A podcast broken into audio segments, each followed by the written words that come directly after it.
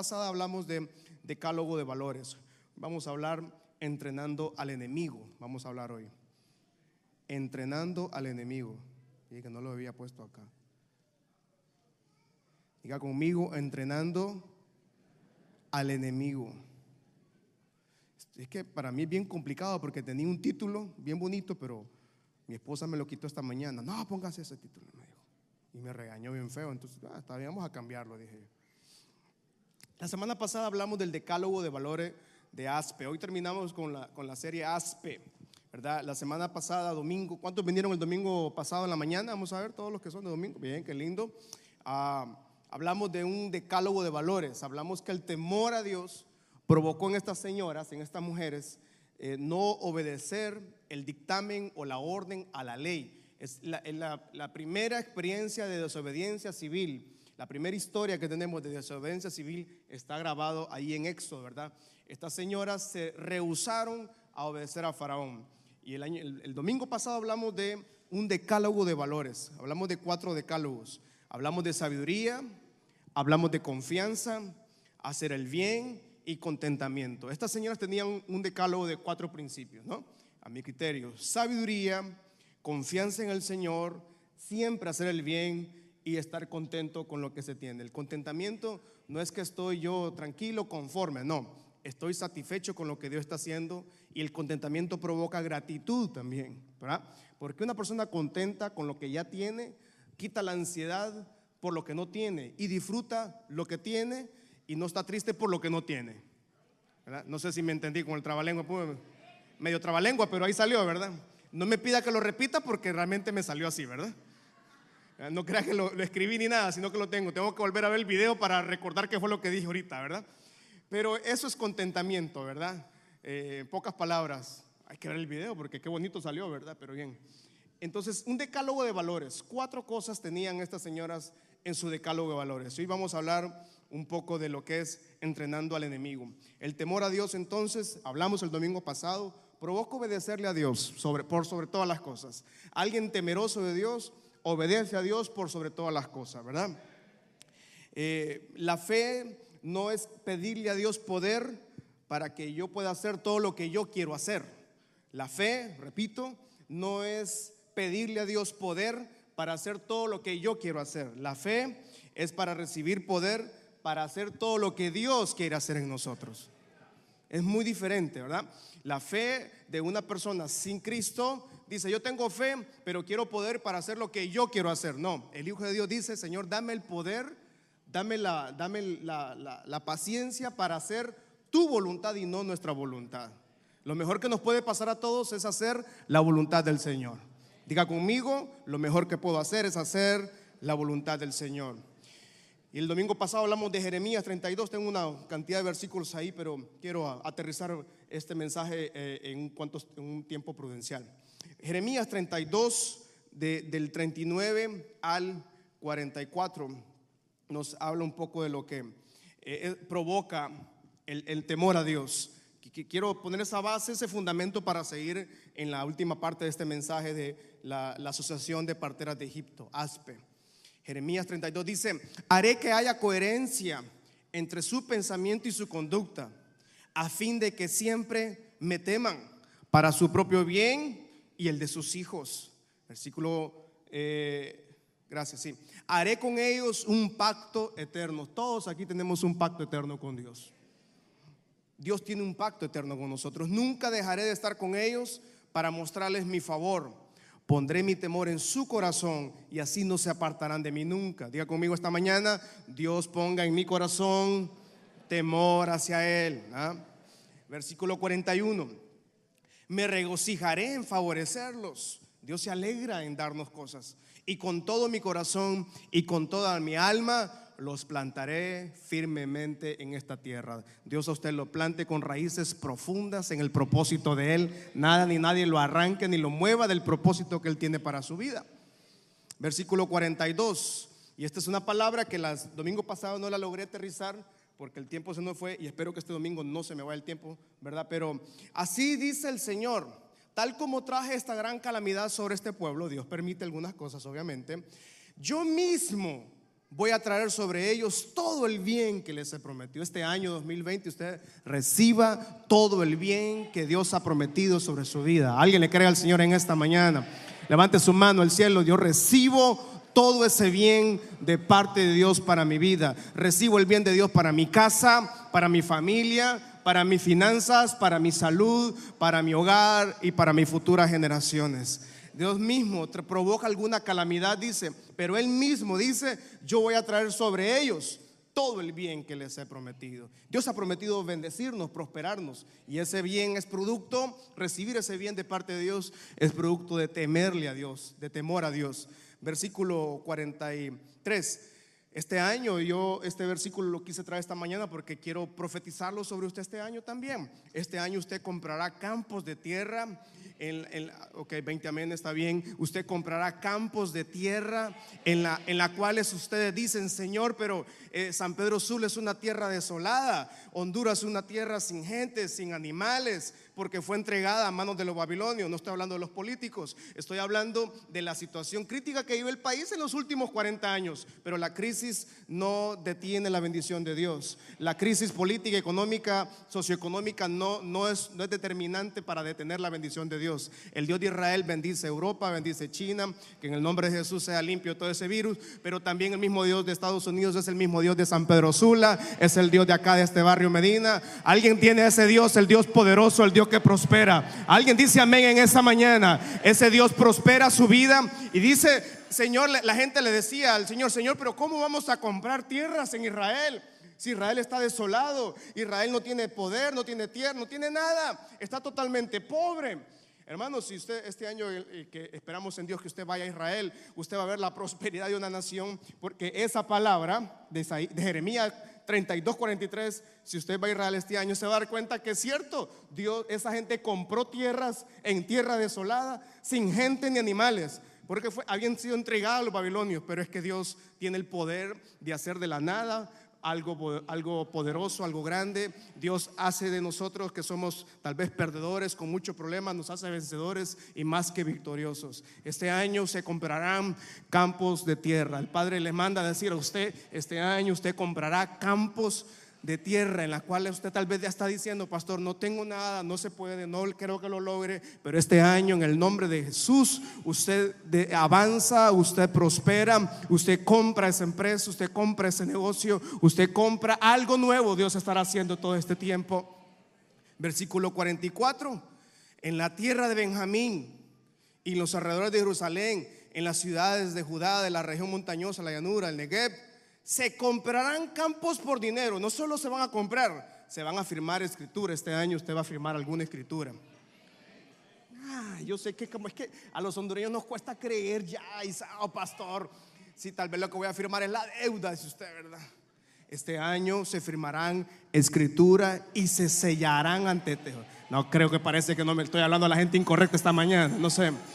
Este año, dice el Señor, manda a decir, se comprarán campos por dinero, se firmarán escrituras y se sellarán. ¿Alguien está creyéndole al Señor en esta mañana? Parece que no me estoy dando a entender. Se sellarán, no solo van a firmar escrituras, se va a sellar ante testigos. Afirma, afirma. El Señor, diga con su mano en alto, el Señor afirma esta mañana que Dios nos prospere este año 2020. ¿Alguien dice amén en esta mañana? Em, dele aplauso al Señor, vamos, déselo fuerte si es para Él. Esto es una promesa del Señor. Cuando yo temo al Señor, quiere decir que yo tengo la fe para, y el poder para hacer la voluntad de Él en mi vida y en su vida. Hacer la voluntad del Señor nos prospera.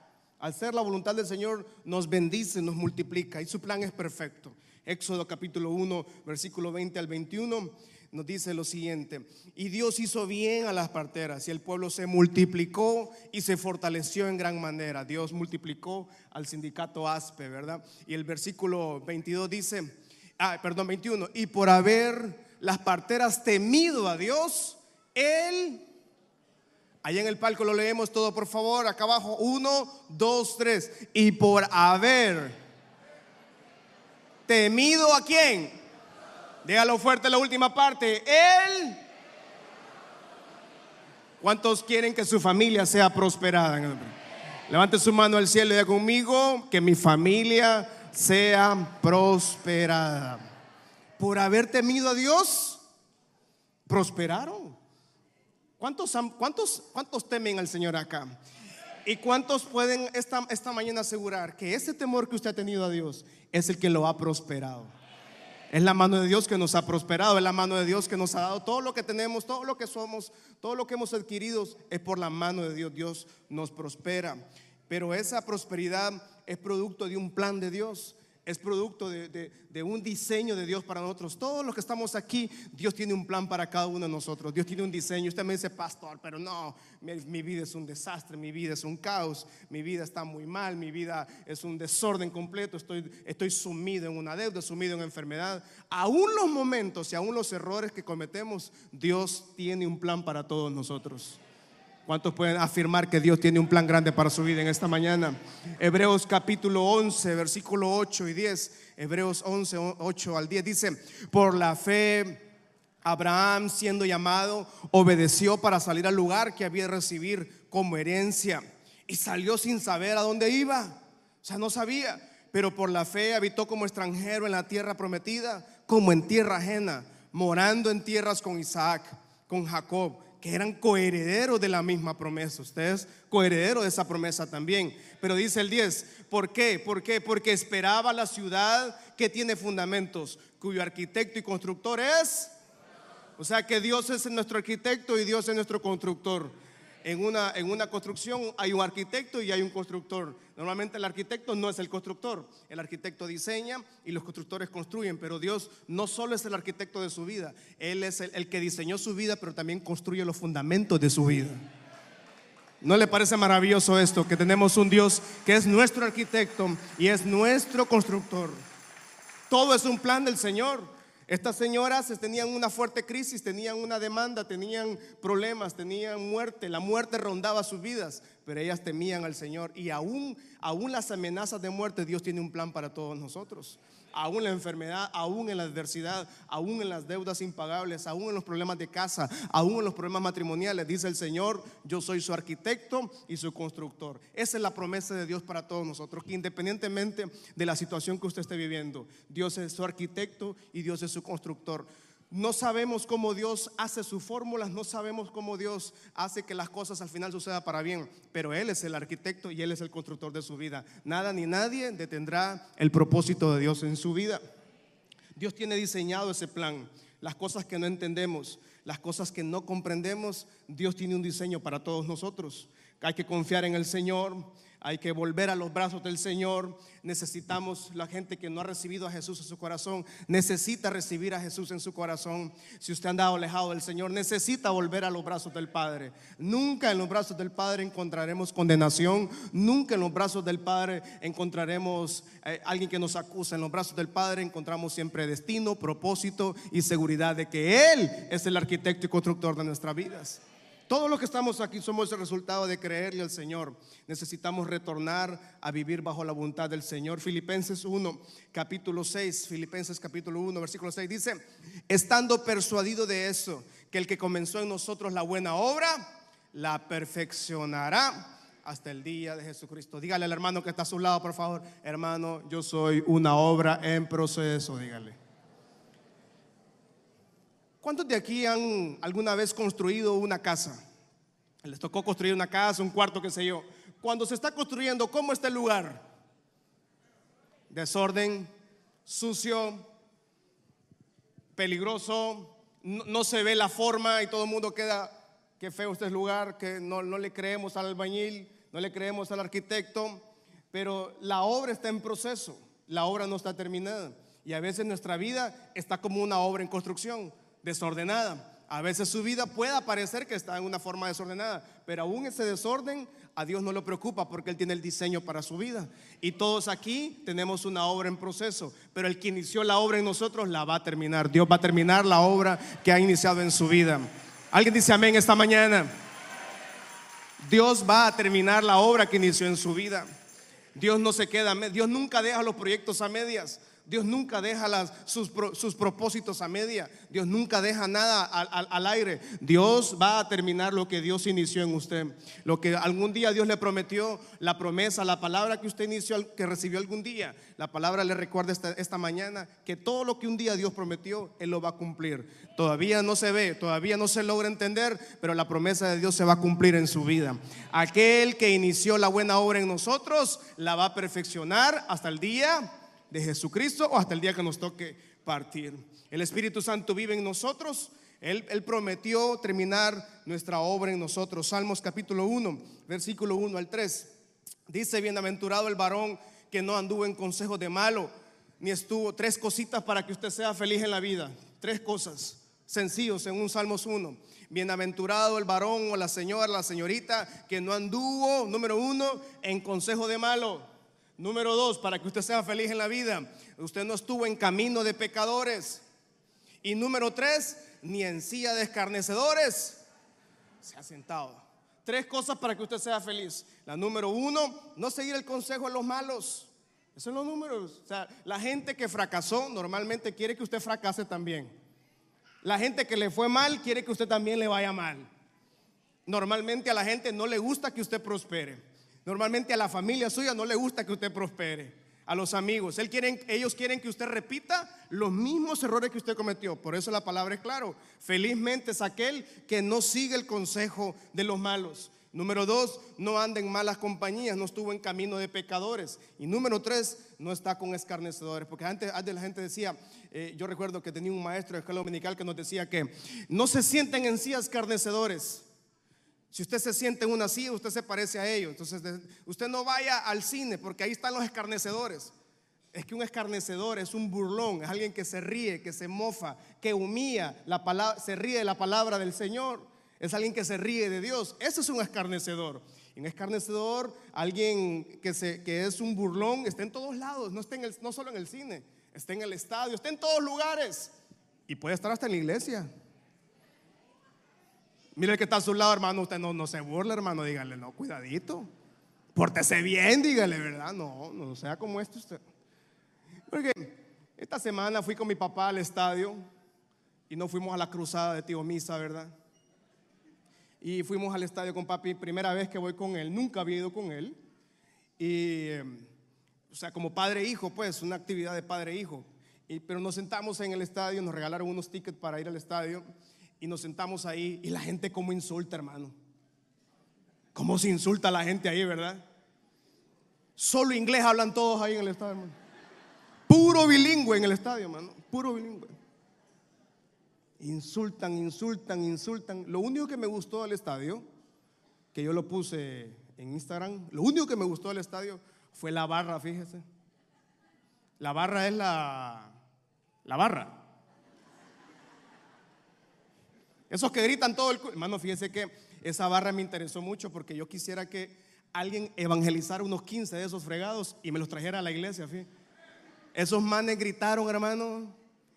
Los 90 minutos gritaron. Iban perdiendo. Estadio vacío. Han perdido todos los partidos. Y no paraban de gritar, fíjense. Yo ocupo unos 15 de estos en el culto de la iglesia, hermano, que están ahí. Porque a veces uno aquí está galillándose. ¡Eh, qué qué te ocupo unos 15, si alguien los conoce, evangelícelos por favor, háganlos cristianos y métalos aquí a la danza o hagan algo para que me animen el culto. Cierro el paréntesis, ¿verdad? Será como árbol que da su fruto a su tiempo. Y dígalo con sus manos al cielo, diga conmigo. Y todo lo que hace Levante su mano al cielo y diga conmigo, todo lo que haga este año, todo lo que emprende este año, pros, no lo escuché, prosperará. Toque su mano, diga, estas manos sean ungidas, estas manos sean ungidas para prosperar. Todo lo que usted emprende este año prosperará en el nombre de Jesús. Alguien da un fuerte grito de victoria en esta mañana. Vamos, déselo fuerte si es para el Señor.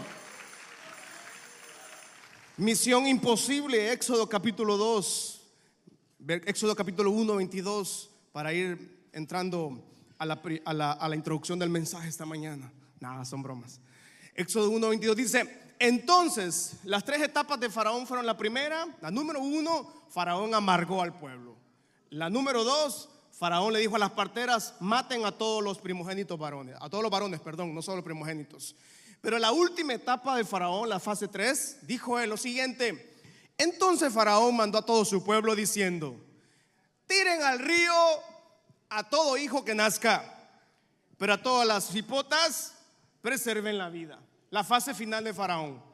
Nunca el enemigo se queda quieto cuando ataca a su familia. El enemigo siempre quiere atacar su casa, siempre quiere atacar sus hijos, su esposo, su esposa, qué sé yo. Él siempre, nunca está quieto, pero él solo tiene esa arma, atacarle a usted, pero no puede tocar su vida, no puede tocar su propósito en el nombre de Jesús.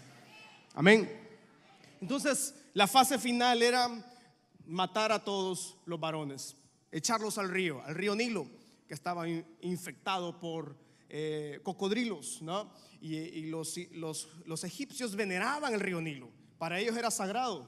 Imagínense entonces, qué paradójico esto, porque entonces quiere decir que para ellos iba a ser un sacrificio para sus dioses, ¿sí? Matar a todos los varones en el río Nilo, ahogarlos, significaba un sacrificio para sus dioses del río Nilo. Y el enemigo siempre quiere aniquilar la siguiente generación. El trabajo de él es siempre matar a su generación, a mi generación, a nuestras futuras generaciones. Ese es el trabajo de él. Él no tiene un plan B ni un plan C. Él siempre es, bueno, sí tiene un plan che que es planchero, pero no, pero bueno, pero porque todos sus planes nunca van a prosperar en contra de su familia ni en contra de sus hijos. Pero el enemigo siempre quiere atacar nuestras familias, atacar nuestra casa. Usted, no- usted esta mañana va, va a llenarse de, de un espíritu de guerra para poder defender lo que Dios ha puesto en sus manos. Amén. Y Éxodo capítulo 2, versículo 1 dice, un varón de la familia de Leví, dice que fue, eh, o sea, este chico Leví, un joven, no sé, no nos dice la edad, pero él dice que iba a la iglesia a Michalón, escuchó que había clases prematrimoniales y se fue al curso prematrimonial y se casó con una danzarina, hija de Leví, dice, o ministró alabanza, no sé. Y versículo 2 dice, y la que concibió, obviamente, se, se embarazó y dice que dio eh, para mucha, para lástima, ¿verdad? Porque usted se imagina las señoras cuando, cuando miraban que era un varón, no había ultrasonido, no existía ultrasonido, así que tenían que ver hasta que salía el, el niño o niña. Yo- usted se imagina la mamá, esta, esta, esta señorita que le había creído a Dios, que había orado, que había danzado, que había servido en la iglesia, tiene un bebé varón. ¿Y, y- cuál, era, cuál era el dictamen? Que todo varón que naciera tenían que echarlo a dónde? al río. Entonces, ¿se imagina la, la tristeza para esta dama, para esta joven, da luz y tiene un varón, pero dice que cuando lo vio dijo que era hermoso y le tuvo escondido por tres meses, 90 días. Lo dice que era hermoso. Obviamente todas las mamás que están aquí, levánteme la mano, todas las que son madres de familia, levánteme la mano. Y levánteme la mano ahora todas las mamás que tienen los hijos más hermosos. Mire cómo gritaron la señora, ¿verdad?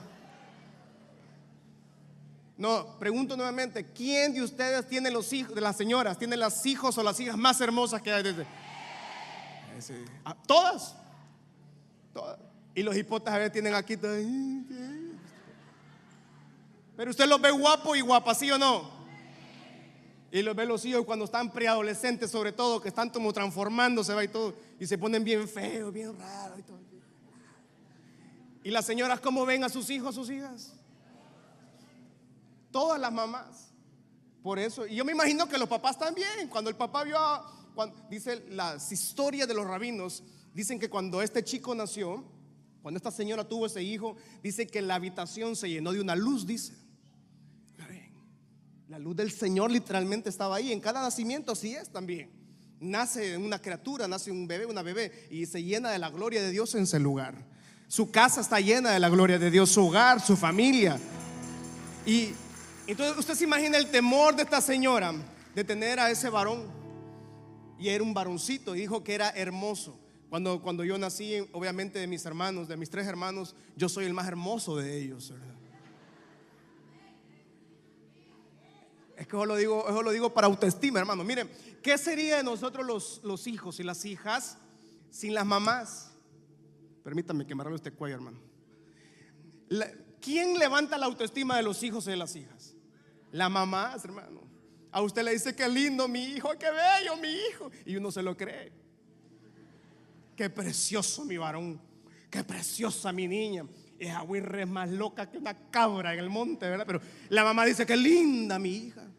Y la, la, mamá dice cuando miran a los hijos, qué lindo mi hijo, algún día lo veré sirviendo al Señor. Y el güey hermano no quiere, pero saber nada es más diablo que el diablo, ya ni el diablo lo quiere. Pero la mamá, ¿qué dice?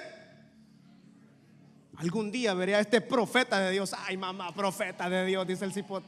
Ya, mamá. Y las señoras tienen, las madres de familia tienen esa autoridad sobre uno de levantar la autoestima, hermano. Que se, porque mire, uno va al colegio, va a la universidad y solo burlas recibe en todos lados donde anda uno. Pero llegan de la mamá y la mamá que dice, qué hermoso este hijo, qué bello. El burro hermano tal vez solo es huesos, ¿verdad? Costalito de huesos, pero la mamá lo mira, qué hermoso. Miren los músculos de mi hijo, miren a mi hija, qué linda. Miren a mi hijo, qué lindo, qué precioso. Y el güirro tal vez anda allá en un bar, en una discoteca, y la mamá dice, sí, pero un día lo voy a ver sirviendo al Señor pero un día lo voy a ver siendo un profesional. Un día se va a casar, un día se va a casar en la iglesia, va a tener familia. Un día servirá al Señor. ¿Sí o no, madres de familia que están acá esta mañana? ¿Cuántas madres pueden levantar su mano al cielo esta mañana? Diga, el bien y la misericordia serán sobre mis hijos. Diga conmigo, yo tengo los hijos y las hijas más hermosas que hay. No más que el pastor esta mañana. Y con el permiso de mi hermana de mi hermano, ¿verdad? Yo, fui, yo fui el más guapo de la familia, hermano. ¿Cuántos, fueron el, ¿Cuántos de aquí fueron los hijos más guapos de su familia? Mire qué montón de autoestima grande tienen algunos, ¿verdad? Algunos mejor ni levantaron la mano. No, no, no, no. Reconozco que soy el Federico de la familia, dicen algunos por ahí, ¿verdad? Pero esta mamá vio ese bebé y dice que fue hermoso. Y dijo ella, este cipote lo vamos a cuidar. Vamos a guardar, dijo ella. Versículo 3. Pero no pudiendo ocultarle más tiempo, dice que tomó una, una arquía de juncos y la calafateó con asfalto y brea y colocó en ella al niño y lo puso en un carrizal orilla del río. Rápidamente. Tres. Mire, perdón, en la Biblia, en todo el Antiguo Testamento solo existen dos veces esa palabra de una arquía de juncos. Solo la arquía, perdón, la palabra arca. Solo dos veces. Cuando Noé hizo el arca y el arca de Moisés. Dos veces en la Biblia se menciona esta palabra hebrea, arquía, un arca. Nunca más se volvió a mencionar. Solo en, en el momento cuando Dios le dijo a Noé que construyera una arca y luego cuando Moisés le construyen a Moisés una arquía pequeña. O sea que Dios tenía un propósito con ellos súper complicado. Y existe un flagelo de querer, el enemigo querer atacar nuestra familia. Pero usted y yo estaremos, estamos aquí para cuidar nuestra familia, para bendecir nuestras familias.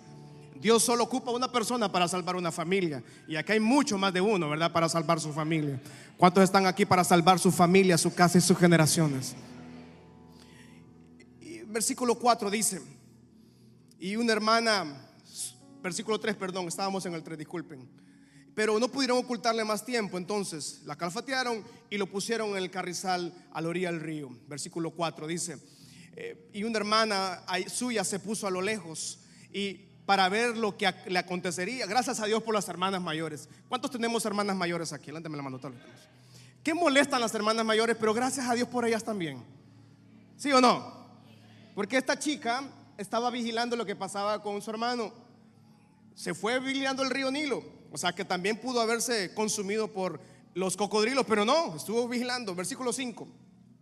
Y la hija de Faraón descendió a lavarse el río y paseándose unas doncellas por la ribera del río, vio una arquía del carrizal y envió y una creda suya a que tomase. Dice el versículo, versículo 6. Y cuando la abrió, vio al niño y he aquí que el niño lloraba. Y teniendo compasión de él, dijo, este niño de los hebreos es aquel niño hermoso, un niño como de San Pedro Sula, bellísimo. Hermano, dígame. Entonces su hermana dijo a la hija del faraón, voy a llamar a alguien de las hebreas para que críe este niño. Versículo 8 dice, y la hija del faraón respondió, ve. Entonces la doncella Fue la doncella y llamó a la madre del niño. Pero quiero ah, ejemplificar eso. En Hebreos capítulo 11 encontramos tres versículos de tres personas que salvaron su familia. Hebreos capítulo 11, versículo 7 dice lo siguiente, 11, 7, Hebreos 11, versículo 7 dice, por la fe Noé, cuando fue advertido por Dios acerca de las cosas que aún no se veían, con temor, preparó el arca que en su casa por la que se iban a salvar, que su casa se salvase, y por esa fe condenó al mundo y fue heredero de la justicia que viene por la fe. En ese mismo en ese mismo eh, efecto de, encontramos que Noé entonces, allá en el Génesis capítulo 6, encontramos que Noé juntó a su familia y salvó a su familia en un arca. Lo mismo que hizo la mamá de Moisés, hizo una arca también, pero arca pequeña. Cuando, cuando, cuando Noé llama a sus hijos, los une en su casa, los une y comienzan a trabajar el arca todos. Hicieron una arca grande porque Dios lo mandó a Noé que hiciera una arca. Pero Él salva a su familia. No se queda Él solo para su casa, para su, para su persona. Él salvó su familia. Y muchas veces nosotros no queremos traer ni siquiera a nuestra casa, la familia, la iglesia. No queremos que nuestros hijos estén con nosotros. No queremos que nuestros hijos meterlos a servir al Señor. No, pastor, es que yo eso, eso todavía no, porque tal vez sus hijos no ven en usted un buen testimonio. Pero Noé dice que llamó a sus hijos y entre todos construyeron el arca. Y muchas veces las familias están divididas, no están construyendo su propia arca, no están construyendo su propio destino. ¿Cuántas, cuántas empresas, cuántos negocios se quedan sin, sin herencia porque los hijos no aprendieron a trabajar lo que sus papás hacían? ¿Cuántas familias se destruyen porque nadie logró traer a su familia? Porque no es importante la iglesia. Pastor, es que el domingo eh, yo necesito descansar. Pastor, es que el domingo yo ocupo ir un partido de fútbol. Nunca, nunca una actividad extracurricular es más importante que venir a la casa del Señor. Lo vuelvo a repetir eso. Siempre Noé estuvo con su familia, eh, con el arca se iban a salvar y les enseñó a trabajar el arca. Traiga a sus hijos a la casa del Señor. Llévelos a la iglesia de niños, métalos al servicio de adolescentes, llévelos al servicio de jóvenes. Haga que sus hijos crezcan sirviendo al Señor, porque vendrán días que ya no los va a poder controlar, vendrán días que ya no va a lograr educarlos. Este es el mejor tiempo para hacerlos todavía. Construyamos el arca juntos. Luego encontramos a Raab, en, siempre en, en Hebreos 11, Raab dijo, yo voy a salvar a mi familia y, por su, y por su promesa que le hicieron salvó a su familia en la destrucción en Jericó. La única mujer que trabajaba eh, haciendo cosas incorrectas, pero ahora la tenemos como una heredera de los héroes de la fe en Hebreos 11. Pero esta mujer dijo, yo quiero salvar a mi familia y también salvó a su casa. Y ahora quiero terminar con, con Moisés. Entonces dice la historia, volviendo a Éxodo capítulo 2, dice que agarraron, agarraron una, agarraron una simple arca. Y quiero esta mañana ejemplificar esto para que todos aterricemos bien esta mañana la palabra del Señor. Y dice que la, la, calafatearon. Hebreos capítulo 11, versículo 23, ponemos por favor, dice, versículo 23 dice, Hebreos 11, 23, por la fe Moisés cuando nació fue escondido por sus padres por tres meses, porque le vieron un niño hermoso y no temieron al decreto del rey. Quiere decir que esta señora, amada iglesia, esta señora comenzó a, cuidar a su niño con un arca. Hizo una arca igual a la de Noé, nada más que en pequeño, en minúsculo. Mira esta gran arca que tenemos acá. Aquí no cabemos ninguno de nosotros, hermano. Pero para Moisés seguramente cabía ahí. Y de hecho se le conoce a esto como Moisés se le conoce a esto. Y dice que la señora eh, preparó. Usted se imagina la cara de esa señora y el esposo arreglando el arca para mandar a su hijo al río. Padres de familia, todos los que somos papás, porque los que no tienen hijos tal vez no me entienden esto. Pero los que somos padres de familia, ¿usted se imagina a su papá, a su mamá arreglando esto? Dice que la arreglaron en el capítulo 2 de versículo, versículo Éxodo 2, dice que la calafatearon con una brea. Esta mañana yo no tengo una brea, no tengo asfalto para hacerla, pero yo me imagino que la señora se sabía algunas promesas del Señor de Dios para su vida. Génesis capítulo 20, capítulo Génesis capítulo 13, creo que lo tengo acá. Génesis 12. Sí, 12 es. Este lo tengo aparte.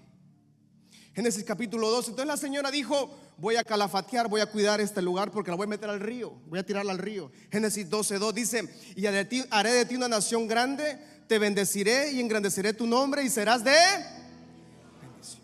O sea, yo me imagino que la señora, cuando estaba haciendo, cuidando el arca, hizo eso y puso un versículo ahí. Y puso Génesis. Hijo mío, le dijo a Moisés, a mí me dijeron en Génesis capítulo 1, versículo, versículo 2 y 3, que Dios iba a hacer de ti una nación grande. Y le ponía un versículo ahí. Si no tenemos dinero, no nos está yendo bien, pero ¿sabes qué, hijo? Dios va a hacer de ti una nación grande y te va a bendecir. Porque ella no tenía una Biblia. Entonces aquí tengo algo para pegarlo y lo pegaba acá. Lo pegaba. Y no se esta promesa no se iba a mover de aquí. Y la estaban cuidando. Otra promesa, porque la señora no tenía Biblia, como usted y yo tenemos Biblia. Entonces yo me imagino que doña Moisesa tenía las promesas de Dios que Dios le había dado a ella, ¿verdad? En Génesis capítulo 28, versículo 15, que dice Génesis, estas promesas sí se las sabía ella. Vamos a leer Génesis 28, versículo 15. He aquí, yo estoy contigo y te guardaré por donde quieras que, hijo, por donde quiera que vaya, Dios te va a guardar. Génesis capítulo 28. Y me imagino que armaban, la, armaban eso y quedaban viendo, hijo, aquí vamos a mandar a Moisés. Vamos a mandarlo al río Nilo. Vamos a cuidarlo. Pero ella dijo, este versículo yo me lo sé, decía esta señora. Y decía, hijo mío, Dios está contigo, te va a guardar por donde quiera que vayas y volverá a traerte a esta tierra, porque no te dejará hasta que haya hecho lo que te he dicho. Dios a usted no lo va a dejar hasta que haya hecho lo que Él le ha prometido. Dios no va a dejar a su familia, a sus hijos, hasta que haya hecho todo lo que Él ha prometido. ¿Alguien está creyendo al Señor en esta mañana?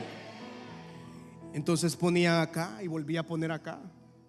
Ponía otra etiqueta a ella y la pegaba. Génesis capítulo 15, versículo 1 y 6 dice, Vamos a la palabra rápido, Génesis 15, 1 dice, después de esta cosa vino la palabra de Jehová a Abraham en visión diciendo, no temas Abraham, yo soy tu escudo y tu galardón será en sobremaneramente.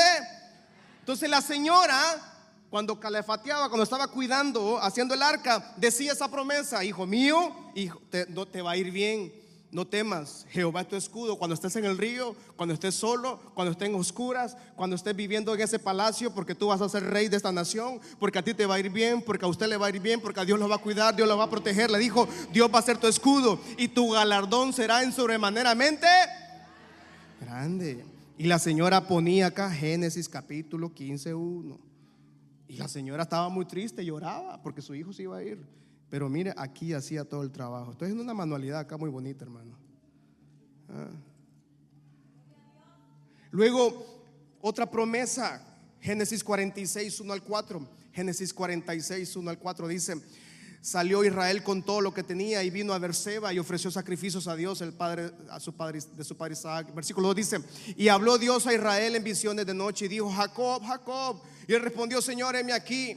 Dijo, yo soy el Dios, el Dios de tu padre, no temas por descender a Egipto, porque ahí yo haré de ti una nación grande. Entonces, esta señora, la mamá de Moisés, se acordaba de este versículo cuando estaba haciendo el arca y dijo, a, a, a, mis, a los patriarcas nos dijeron que Dios nos iba a traer a Egipto y que aquí nos iba a bendecir, que aquí nos iba a prosperar. Entonces usted, cuando usted esté haciendo una, una arca para su familia, haciendo el arca para su casa, usted le va a decir a sus hijos, hijo, hijos míos, familia, esposo, aunque su esposo sea más loco que, que, que, un, que un cabro en el monte, ¿verdad?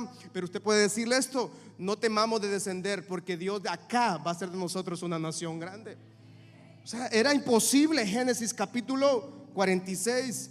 Otro versículo que se sabía esta señora era Génesis capítulo 50, porque no se sabía más versículos ella. Génesis 50, capítulo 50, versículo 24 dice, y José dijo a sus hermanos, yo voy a morir, mas Dios los va a visitar, pero Dios los va a hacer subir de esta tierra a la tierra que juró Abraham, a Isaac y Jacob. Génesis capítulo 50, versículo 24. La señora ponía otro papelito Dice que hacían el arca y la ponían ahí. Hijo mío, a nuestros antepasados le dijeron que Dios nos iba a visitar, que Dios nos iba a levantar, que Dios nos iba a prosperar. Hicieron una arquita para su hijo y los prosperó. Y usted me dice, pastor, pero ¿y qué promesas hay para nosotros? Para nos, usted tiene que hacer una arca para su familia, para su casa. Usted tiene que hacer una arca para sus hijos, para su familia, para su esposo, para su esposa, para sus hijos, para sus nietos, para su nieta. Y, la casa del Señor es una arca del Señor. Pero aquí todos trabajamos una arca, pero en su hogar usted es responsable de hacer esa arca, la mejor arca, la arca más segura para sus hijos. No hay lugar más seguro en la vida que su propia familia, que su propio hogar, que sus hijos, que sus hijas en el hogar. Y usted me dice, pastor, ¿y qué promesas hay para nosotros? Sencillo, hermano. Capítulo número 6 capítulo 6, versículo 23 y 24, que dice, entonces usted va a agarrar otro papelito y va a hacer otra arca. Génesis capítulo, números capítulo 6, versículo 23 y 24 dice lo siguiente. La palabra, allá en multimedia, por favor. Habla a Aarón y a sus hijos y diles, así bendecirán a los hijos de Israel diciéndoles, Jehová te bendiga y te guarde. Jehová haga resplandecer sus rostros sobre ustedes y tenga de ustedes misericordia versículo 26, Jehová alce su rostro sobre ti su rostro y ponga en ustedes mucha paz. Versículo de Deuteronomio capítulo 6, ¿cuáles son las promesas para nuestra familia, para nuestros hijos?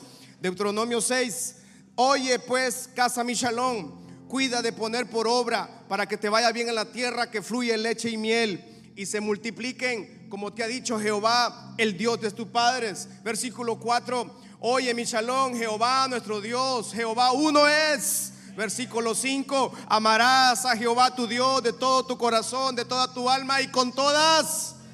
Versículo 6, y estas palabras que yo te mando hoy estarán sobre tu corazón y las repetirás a tus hijos. Hablarás de ellos estando...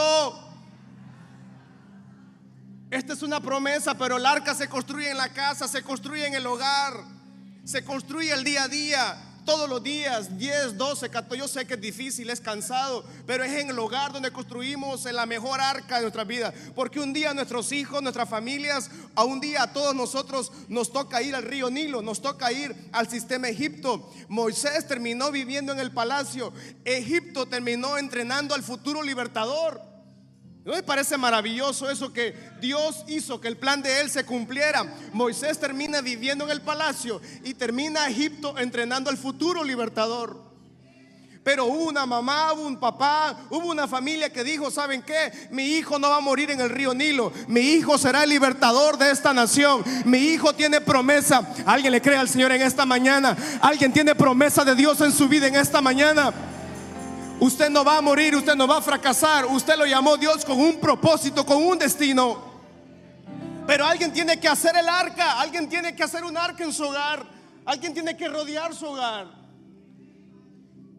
Deuteronomio capítulo capítulo 28 versículo 1 en adelante. Dice la palabra del Señor, acontecerá que si ustedes oyen atentamente la voz de Jehová su Dios para guardar y poner por obra sus mandamientos que yo te prescribo hoy, también Jehová tu Dios te exaltará sobre todas las naciones de la tierra. Versículo 2, y vendrán sobre ti todas estas bendiciones y te alcanzarán si oyeres la voz de Jehová tu Dios. Bendito serás en San Pedro Sula, bendito serás en el campo, bendito el fruto de tu vientre, bendito el fruto de tu tierra, el fruto de tus bestias, la cría de tu boca y los rebaños de tus ovejas. Bendita será tu canasta y tu arteza de amasar. Bendito serás en tu entrar, bendito serás en tu salir. Jehová derrotará a tus enemigos que se levanten contra ti. Por un camino saldrán contra ti, pero y por siete. Alguien le está creyendo al Señor en esta mañana, iglesia y por siete caminos huirán de ti. Estas palabras usted tiene que hacerlas real en su casa, eh, allá en el arca en su casa. Hijos, Jehová está con ustedes, familia. Jehová está con nosotros. El que se levante con nosotros va a huir delante de nosotros. Versículo 8 dice. Jehová te enviará su bendición sobre sus graneros y sobre todo aquello que pusieres tu mano y te bendecirá en la tierra que Jehová tu Dios te da. Alguien le cree al Señor en esta mañana, iglesia. Versículo, versículo Josué capítulo 1, versículo 9. Josué capítulo 1, 9 dice, mira que te mando que te fuerces y seas valientes. No temas ni desmayes, porque Jehová tu Dios estará contigo. No lo escuché, Jehová nuestro Dios estará con nosotros. Isaías capítulo 43 versículo 1 y 2 dice, ahora si dice Jehová, creador tuyo, oh iglesia Michalón, formador tuyo, oh San Pedro Sula, no temas porque yo te redimí, te puso nombre, mío eres. Cuando pases por las aguas, yo estaré contigo. Y si pasas por los ríos, no te van a negar. Cuando pases por el fuego, no te quemarás, ni llama arderá en ti. Alguien dice amén en esta mañana.